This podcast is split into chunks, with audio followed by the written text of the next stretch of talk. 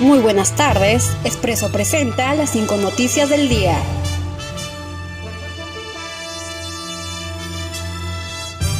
Manuel Merino sobre caso Richard Swing. A quien más favorece esclarecer estos hechos es al presidente Vizcarra. El presidente del Congreso, Manuel Merino, consideró necesario que la Comisión de Fiscalización del Parlamento tome la declaración del presidente Martín Vizcarra por la investigación que se realiza al cantautor Richard Cisneros, más conocido como Richard Swing, por sus cuestionados contratos con el Ministerio de Cultura. Por sus cuestionados contratos con el Ministerio de Cultura.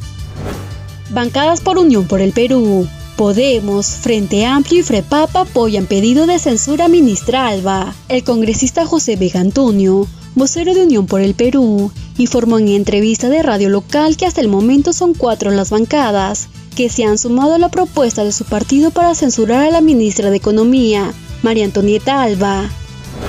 Perú registra la menor cifra de nuevos casos de COVID-19 en cuatro meses. Nuestro país registró este lunes 1.598 nuevos casos confirmados de coronavirus, la menor cifra diaria en cuatro meses.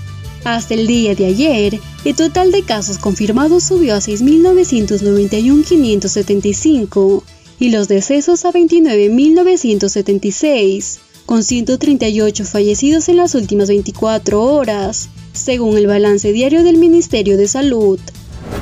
Mayor experto respiratorio de China afirma que su país ha derrotado al brote del coronavirus. El médico Xiong Nashan aseguró que China ha derrotado el actual brote de coronavirus durante una ceremonia conmemorativa en Pekín, y donde se significó la victoria contra el COVID-19.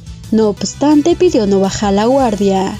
El experto respiratorio es el más respetado de China por su contribución a la lucha contra el SARS del 2003.